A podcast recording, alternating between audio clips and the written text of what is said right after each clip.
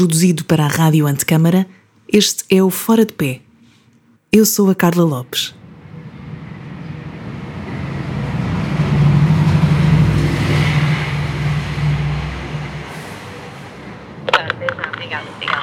Quem é?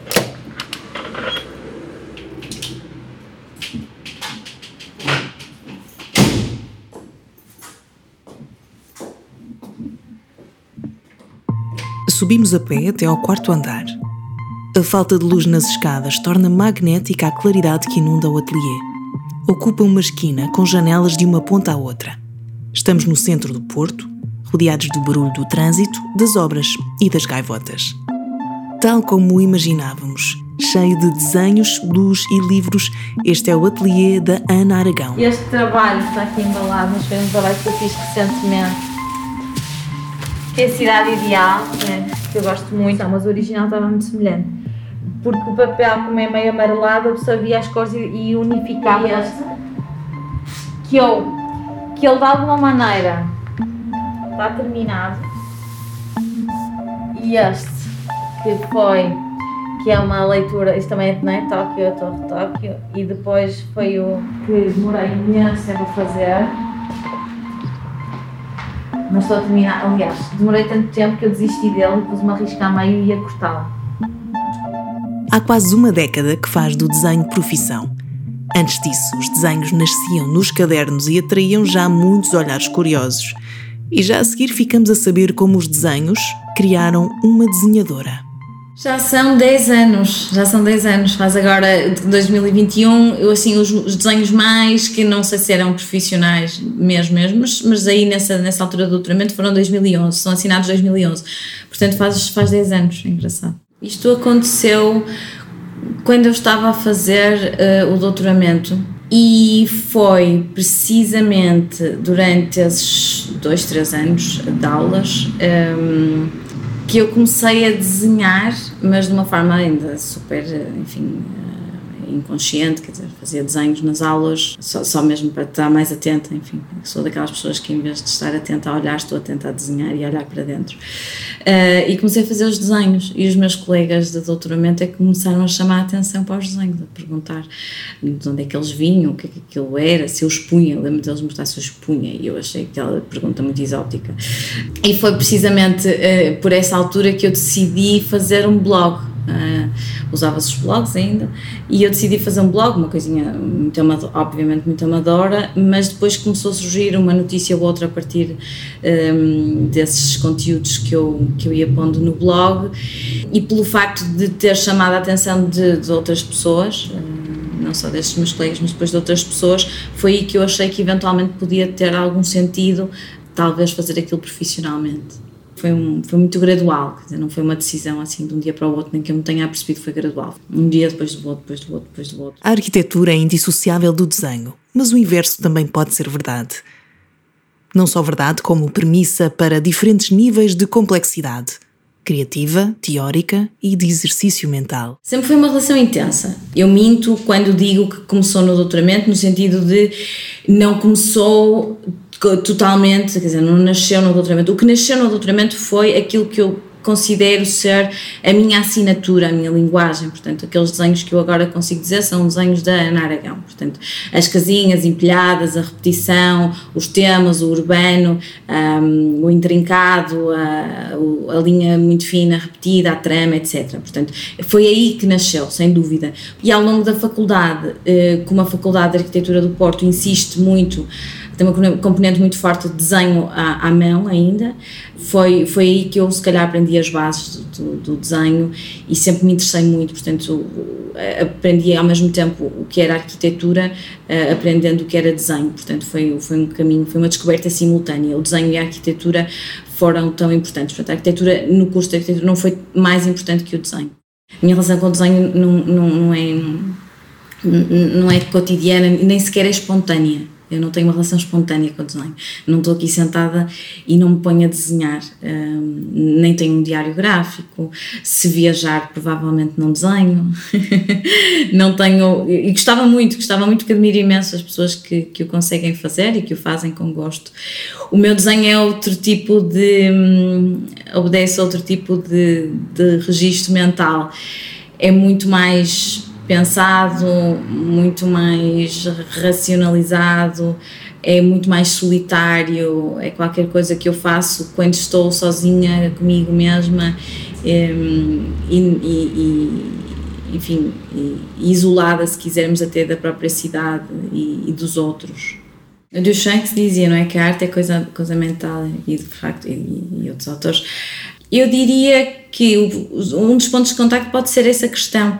E próprio, agora falando de novo de Duchamp, lembro-me da, da, da, máxima super conhecida dele de Il n'y a pas de solution parce qu'il n'y a pas de problème. Uh, isso é uma postura profundamente artística.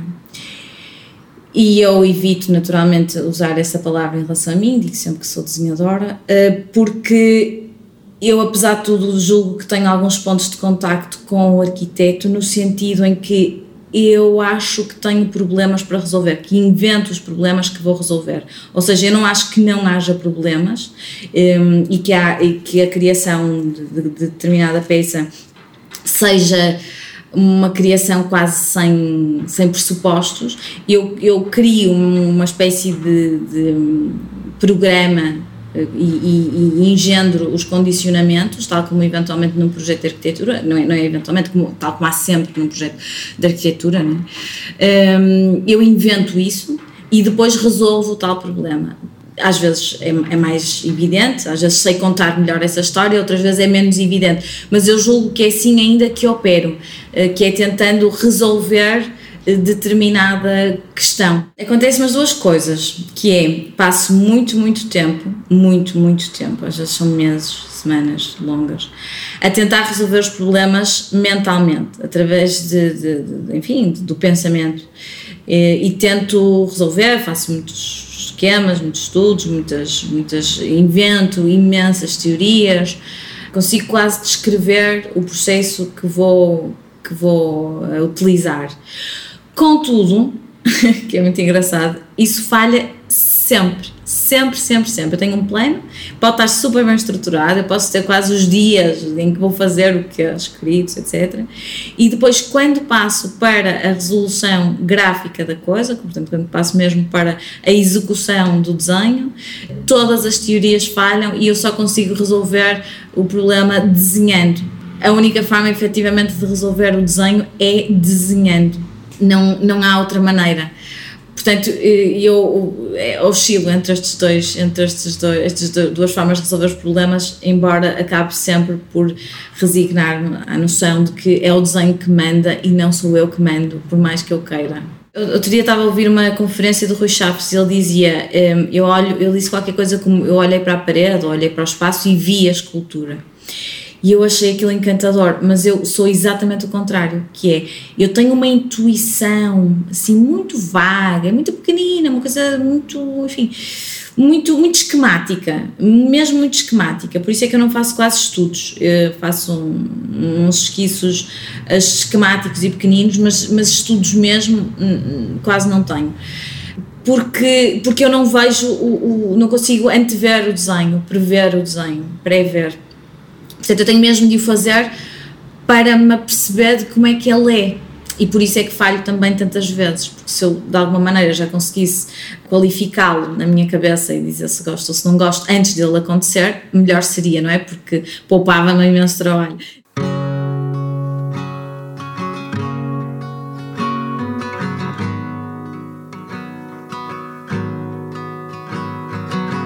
sinto que de algum modo me vou encontrando, ou seja, se eu no início não sabia bem o que é que andava a fazer, eu agora julgo que me uh, inclino cada vez mais para o universo daquilo que é chamado paper architecture, portanto, arquitetura de papel, que tem uma tradição relativamente longa, o século XX foi muito fértil nesse tipo de visões, por exemplo, de arquitetos que pensavam a cidade através do papel e faziam coisas precisamente para não serem concretizadas, e é muito por aí que o meu trabalho vai. Portanto, não é um desenho de arquiteto no sentido, obviamente, de querer uma, uma concretização final e uma materialização da coisa, porque de todo uh, eu fugia se visse qualquer coisa minha materializada.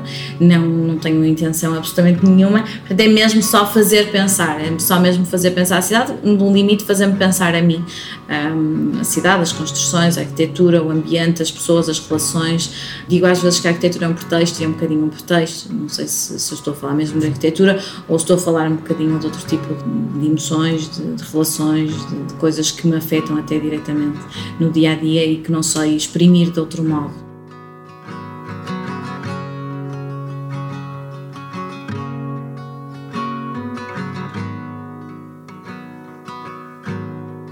As referências literárias vão emergindo para explicar este mundo desenhado e como é que é desenhá-lo.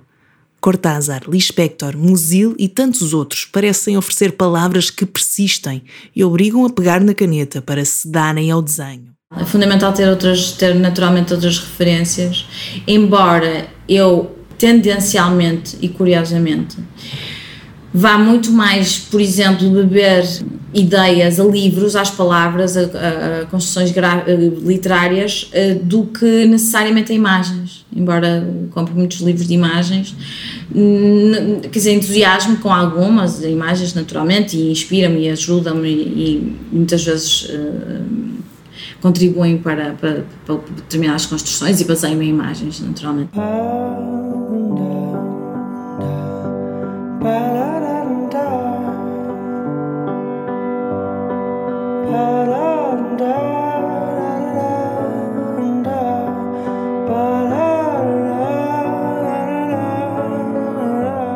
palavras eh, de algum modo ecoam mais, ficam mais tempo na minha cabeça do que propriamente as imagens. Aliás, a minha memória é no geral muito má. No particular, a minha memória gráfica é terrível. Portanto, sou aquele género de pessoa de olhar para uma imagem, sei que já a vi, mas não sei onde. Como as caras e as pessoas. Não é? Eu olho para a imagem, não, não sei de onde é que ela vem. Portanto, eu julgo que as imagens ficarão no, cá, muito cá para trás no cérebro e as palavras eventualmente ficam um bocadinho mais à tona. Eu consigo recorrer a elas com um bocadinho mais de facilidade.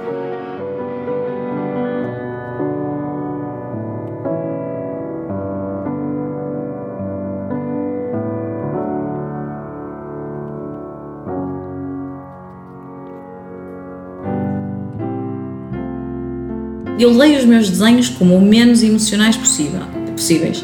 Embora eles sejam, para mim, profundamente emocionais, porque todo o processo para mim é muito emocional. É, tem a ver com conseguir ou não conseguir, com falhar ou ser bem sucedida, tem a ver com cumprir-me ou não me cumprir. Dizer, é, é, quase morrer ou. quer dizer, viver, viver ou morrer, é assim uma coisa muito no limite quase da existência, para mim, como, como processo. Parênteses para falar do curso de arquitetura e de ser arquiteta. Ou nem tanto? Eu acho que nunca fui verdadeiramente arquiteta. Portanto, eu acho que se calhar, assim pensando à distância, sempre fui mais desenhadora do que arquiteta, porque até na faculdade eu acho que resolvia os problemas da arquitetura, como, como é óbvio, como todos, como muita gente, mas, mas mais pelo desenho, ou seja, eu acho que as apresentações dos meus projetos eram mais desenhos do que, do que propriamente uma concepção uh, espacial. Eu acho que não penso tanto o espaço, penso mais a, a, a superfície do que o espaço Portanto, eu nunca, fui, nunca, nunca fui arquiteta e depois fui desenhadora. Acho que sempre fui de alguma maneira só desenhadora, mas de uma maneira, de uma maneira mais, mais uh, pragmática, se quisermos. Um, fiz, fiz então um, um, curso, portanto, um estágio uh, num, num gabinete de arquitetura e achei aquele trabalho de computador muito, muito frio, muito estéril, enfim, não, não conseguia perceber muito bem o que é que estava a fazer. Um, repetia processos, mas julgo que na minha cabeça não estava a acontecer nada, quer dizer, não estava a fazer nada, uh, estava só mesmo a pôr linhas num computador. E achei aquilo um bocadinho, enfim, pouco estimulante, digamos assim.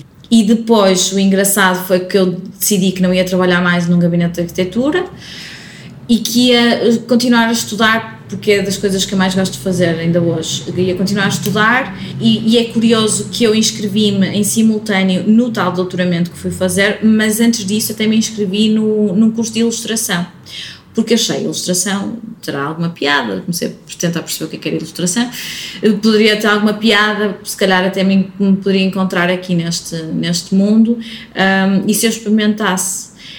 Só que fui para o doutoramento porque o doutoramento abriu antes. Foi a única razão pela qual eu fui para o doutoramento e não fui para o curso de ilustração. Se o curso de ilustração tivesse aberto, provavelmente uma semana antes eu tinha feito o curso de ilustração que é muito curioso, portanto, eu gosto muito destes acasos que depois definem todo, toda a nossa vida, não é? todo o nosso percurso e os anos todos posteriores, portanto, este foi assim, um, enfim, qualquer coisa que não, se, que não pude controlar. Julgo que se calhar se não tivesse tirado a arquitetura também não tinha encontrado o meu tema, ou se tivesse lá, estudado belas artes ou ilustração, que se calhar estava a fazer retratos, que não, que não tem mal nenhum, se calhar até era feliz a fazer retratos, mas mas, mas eu acho que foi de facto a arquitetura que me trouxe que me trouxe esta bagagem que eu acabo por verter para os desenhos e que estará no tal subconsciente escondido, enterrado, mas que vem ao de cima quando eu estou naquele transe, uh, no transe enfim, em transe, em modo, modo desenhar. Acho que mesmo as coisas menos positivas que eu possa que eu possa ter experienciado como todos nós obviamente há coisas que, que, que, são importantes para nós e outras que nos passam completamente ao lado ou eventualmente até há desilusões ao longo de, de um percurso de uma faculdade são muitos anos. Um, mesmo essas eventuais desilusões eu acho que me que me foram indicando o caminho. Eu acho que o caminho se faz um pouco por, por exclusão de partes e não pela afirma, não necessariamente pela afirmativa, mas muitas vezes pela, pela exclusão e pela negativa. Portanto, o, facto de eu, de ter ido excluindo coisas, por exemplo, há, uma, um, há um lado da arquitetura que não me interessa nada, que é a parte da construção da obra, nada, nada. Eu entro numa obra e é a mesma coisa que, enfim, que sei lá, entrar numa piscina, enfim, coisas que eu não adoro. não, não me interessa nada, não, não, não tenho qualquer interesse. Mas mesmo isso, eventualmente, hum, pode ser importante para eu entender que, que não é por ali, que não, que, não quero, que não quero construir uma obra, que não quero, não quero estar naquele mundo e quero estar neste um, sozinha, enfim. Um, também, também dei, houve um momento em que fui monitora também na Faculdade de Arquitetura também tive essa experiência das aulas e em Coimbra também, parte lá do doutoramento, tive essa experiência docente que também achei muito interessante, mas efetivamente se eu fizer um balanço geral de onde eu me encontro melhor e mais, é quando estou sozinha e não necessariamente rodeada de, de pessoas.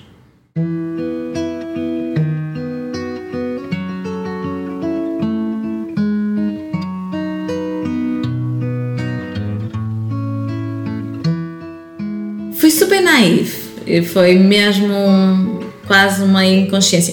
Eu lembro-me do momento em que decidi isso, ou seja, houve um momento que eu decidi e foi num almoço que eu estava a ter com os amigos, sei o sítio e tudo, e lembro-me da pergunta que um deles me fez, porque eu estava a conversar com eles e estávamos a falar, e, talvez do que eu gostava tanto de desenhar e porque é que não desenhava mais, qualquer coisa do género.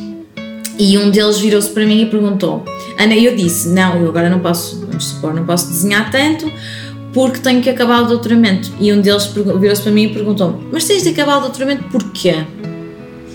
E eu lembro perfeitamente, fiquei em silêncio. E aquela pergunta foi como se tivesse, enfim, aparecido em letras garrafais à minha frente, como se tivesse, de repente, que se eu estivesse num filme, aparecia uma, uma música qualquer, enfim, e entravam pela cabeça adentro. E depois, eu julgo que até foi nesse mesmo dia que eu cheguei a casa e disse: Eu vou desistir do doutoramento e vou desenhar. Isso é uma coisa um bocado absurda. Hum, e depois. Hum, e depois tentei começar a viver disso, não é? Porque é assim uma coisa um bocado esquisita. Mas as coisas foram, foram, foram se encaminhando naturalmente, não, não tive propriamente dificuldades no, sentido de, de, ficar atrapalhada. Quer dizer, no início trabalhava na sala de condomínio de casa da minha mãe, não, não tinha ateliê, depois entretanto consegui uh, ter um ateliê, pagar um ateliê. Um, eh, e, e, tornar as coisas um bocadinho mais estáveis. Pronto, nunca foi um caminho assim, nem é uma coisa estável no sentido de uma profissão como as outras, mas mas é, mas, é, mas é muito gratificante, não é? Porque tenho uma liberdade enorme de, de, escolher os projetos que quero fazer, de levar os dias como eu os quero levar, enfim, e de me desafiar como quero ser desafiada, não é? não estar necessariamente a responder a coisas que me impõem. E foi um exercício engraçado porque eu inicialmente fazia muito mais trabalhos comerciais, uh, coisas, enfim, para, para, para comunicação. E nos últimos anos tenho vindo a, a rejeitar um pouco mais esse tipo de trabalhos, porque já não me sinto tão confortável nesse mundo da comunicação, sinto-me melhor neste, no universo quase autista de fazer o que quero, enfim. Que é, que é um, uma espécie de um pequeno luxo, um pequeno luxo que exige, obviamente, muito esforço e muito sacrifício, mas é, mas é, um, mas é, um, é um gosto pessoal. No refúgio do atelier, o tempo tem outro ritmo e as horas esticam e encolhem à mercê dos desenhos e da desenhadora. Mas lá fora a história é diferente. Os artistas fazem das redes sociais as suas montras e lojas, alimentadas pela novidade. A obsessão com a produtividade empurra-nos todos os dias para fazer mais e mais rápido. Mas há coisas que simplesmente não podem ser aceleradas. Eu controlo muito o meu trabalho porque não tenho capacidade de produção suficiente embora tenha convites um, e, e, às vezes coisas muito interessantes, eu não tenho capacidade de produção, porquê? Porque os meus desenhos demoram imenso tempo a fazer, não é? Cada um demora imenso tempo a fazer e não tenho capacidade de produção para dar resposta, enfim, com a periodicidade que devia a uma, uma galeria ou um representante. Portanto, acabo por não conseguir, não conseguir responder. Portanto, tenho muitas solicitações e a grande parte das respostas que dou é não, não, não, não, lamento imenso, mas não. Não no sentido mesmo não tenho. Quer dizer, se eu não tenho o desenho, não tenho o desenho. Preciso de um mês para fazer, ou dois meses para fazer, preciso mesmo daquele tempo. E depois também tenho muitos, muitas, muitas pessoas que vêm ter diretamente comigo, que eu acabo por ir tentando. Um, eh, por ir tentando também dar alguma resposta, mas sempre com muita lentidão uh, nesse aspecto. Aceito determinados uh, projetos que me interessam, por exemplo, uma exposição, se me interessar, eh, naturalmente aceito, mas isso faz com que eu esteja um ano ou dois anos a trabalhar para uma exposição em que depois não consiga, por exemplo, estar a vender através de uma galeria nada. Tem a ver mesmo com a demora do meu trabalho, com o facto de, de cada desenho, e eu acho que sou rápida a desenhar, mas cada desenho demora muito tempo porque tem muitos risquinhos. Tinha muito mais essa postura quando comecei, que é a ideia de espalhar o meu trabalho, divulgar o meu trabalho, de crescer, de fazer, enfim, de, de, de divulgar mais, de, de, ter uma marca num sentido mais comercial da coisa, etc. Tinha muito mais essa postura e tenho vindo com o tempo a perdê-la. Um, no momento em que me encontro agora, um, não, essas não são as minhas prioridades. Essa não é a minha prioridade, curiosamente. Uh, embora saiba que é muito importante, um, que, que, que, é fundamental, enfim, para, para, a sobrevivência do artista, etc, etc. Mas, mas não é de todo, nos últimos tempos, pelo menos não tem sido a minha prioridade. A minha prioridade tem sido mesmo só quase os trabalhos. Eu, eu vivo para, para os trabalhos que estou a fazer e não necessariamente para o que, para o que os rodeia, neste momento. Não sei se, se a minha postura mudará. E sei que de facto é muito contemporânea, como tu dizes, não é muito atual, muito, muito premente, esta ideia de que temos de estar connected, inter, bra, bra, bra, todos os estrangeirismos possíveis e mais alguns. E eu estou a ficar mais arcaica com o tempo, estou a ficar assim um bocadinho até mais, mais enfim, mais, mais, mais lenta uh, mais, mais pausada, mais ponderada, eventualmente mais ponderada, uh, com menos necessidade de, de quantidade e mais necessidade de descobrir uma certa qualidade, se eu for capaz disso.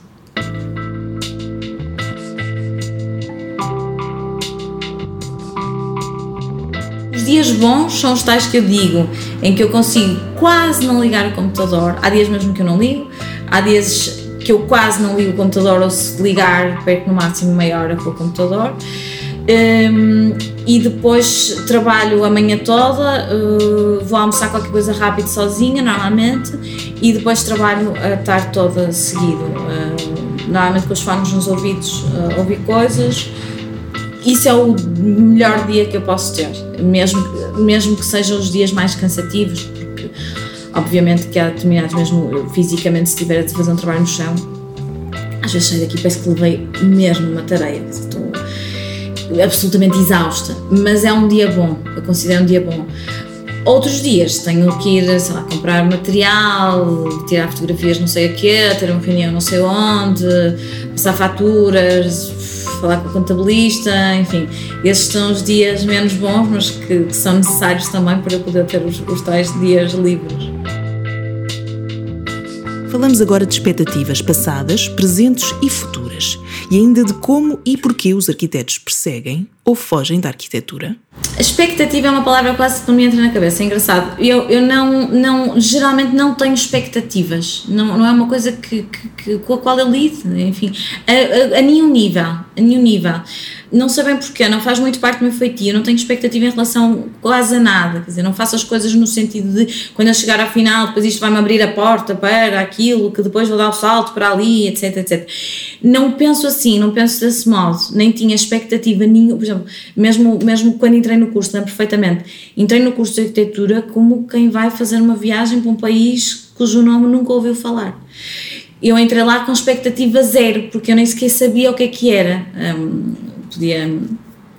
Foi. foi vou, vou, vou enfim, digamos que de algum modo, como tô, sou muito, sou muito aluada, estou sempre, estou sempre embrulhada nos meus pensamentos, parece que às vezes o mundo exterior me passa um bocado ao lado, então vou indo com a corrente uh, e, e, e, depois as coisas vão acontecendo, como há um livro, do, um conto da Clarice Lispector, em, acho que é da Clarice Lispector, ou do Cortázar, que é Matilde, um, ou de um ou do outro, em que as coisas acontecem à personagem, a vida acontece à personagem, e não o contrário. E eu às vezes acho que sou essa Matilde, uh, que as coisas lhe vão acontecendo. Portanto, eu não, não faço as coisas com, no sentido de e depois vou fazer isto. Portanto, o curso eu entrei sem qualquer expectativa, eu acabei o curso sem qualquer expectativa. Nunca na vida pensei vou ser uma grande arquiteta. Isto nunca na vida me passou pela cabeça. Francamente, nunca me passou pela cabeça. Mesmo em relação a isto desenho, se calhar quando comecei era mais enfim, entusiasmava-me mais com a questão de divulgar as coisas e de aparecer e de, de, ser falada, etc. Portanto, achava que se calhar que isso era, que isso, que, enfim, que podia trazer vantagens e que me faria, um, enfim, deixaria mais satisfeita, mas apercebi-me que não, que é um bocado indiferente. Portanto, as minhas expectativas estão mesmo focadas normalmente no trabalho, ou seja, tenho expectativas, sou muito não sou nada competitiva com os outros, nunca fui um, com os outros, mas sou extremamente competitiva comigo mesma, ou seja, sou, sou muito perfeccionista no sentido de isto tem que ficar o melhor que eu consegui fazer. Não me interessa nada se o outro vai conseguir fazer melhor, obviamente fazem mil vezes melhores as coisas que eu, mas não, não é isso que me importa. É mesmo, isto vai ter que ficar o melhor que eu consegui fazer. Pronto. E nesse sentido tenho expectativas altas em relação a mim, ao meu trabalho, mas quase só aos meus desenhos, ou enfim, à, à minha construção enquanto pessoa, etc. Um, mas as minhas expectativas são para mim mesma e não necessariamente do mundo. Do mundo não espero muito, não, não, não quero muito do mundo, uh, se, se quisermos pôr nesses termos.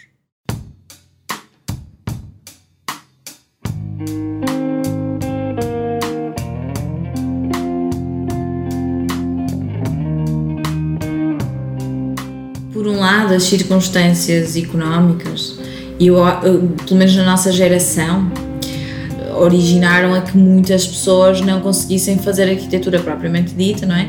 E tivessem que se virar para outras coisas ou pelo menos tivessem que emigrar. Julgo que da tua geração e a minha serão, serão eh, muito próximas, não é? Se não forem a mesma, e temos imensas pessoas conhecidas que tiveram necessariamente que emigrar para conseguir, por exemplo, fazer arquitetura, aqueles que querem mesmo fazer arquitetura. Como curso, apesar de tudo, eu acho que não é muito. não faz especialistas, eh, é mais generalista até, em algumas, numa determinada seção. Eu julgo que as pessoas acabam por conseguir ter valências e ferramentas e competências para enverdar por outros caminhos, muitos outros caminhos diferentes, tendo a formação de arquiteto. Eu acho que pelo menos não saí de lá com a noção de que era uma especialista, pelo contrário, saí de lá com a noção de que tinha, se quisesse fazer arquitetura, tinha que me tornar uma especialista, mas que ainda não era. E talvez por isso, se calhar a nossa geração mais, e tínhamos fugido mais da arquitetura, ou então encontrado outras formas de arquitetura, por exemplo, a arquitetura efêmera, que é muito, enfim, muito, muito presente na nos tempos em que vivemos, a arquitetura efêmera, porquê? Porque exige menos meios e menos budgets e menos, é? menos orçamento e as coisas são passíveis de ser construídas com peças do IKEA. E é mais ou menos isso. Depois o resto está assim meio embrulhado, é, enrolado, para, para esconder para a exposição, para ser surpresa. um, e temos aqui este cenário tipo janela indiscreta, em que eu vejo a vida dos outros e eles veem a minha vida.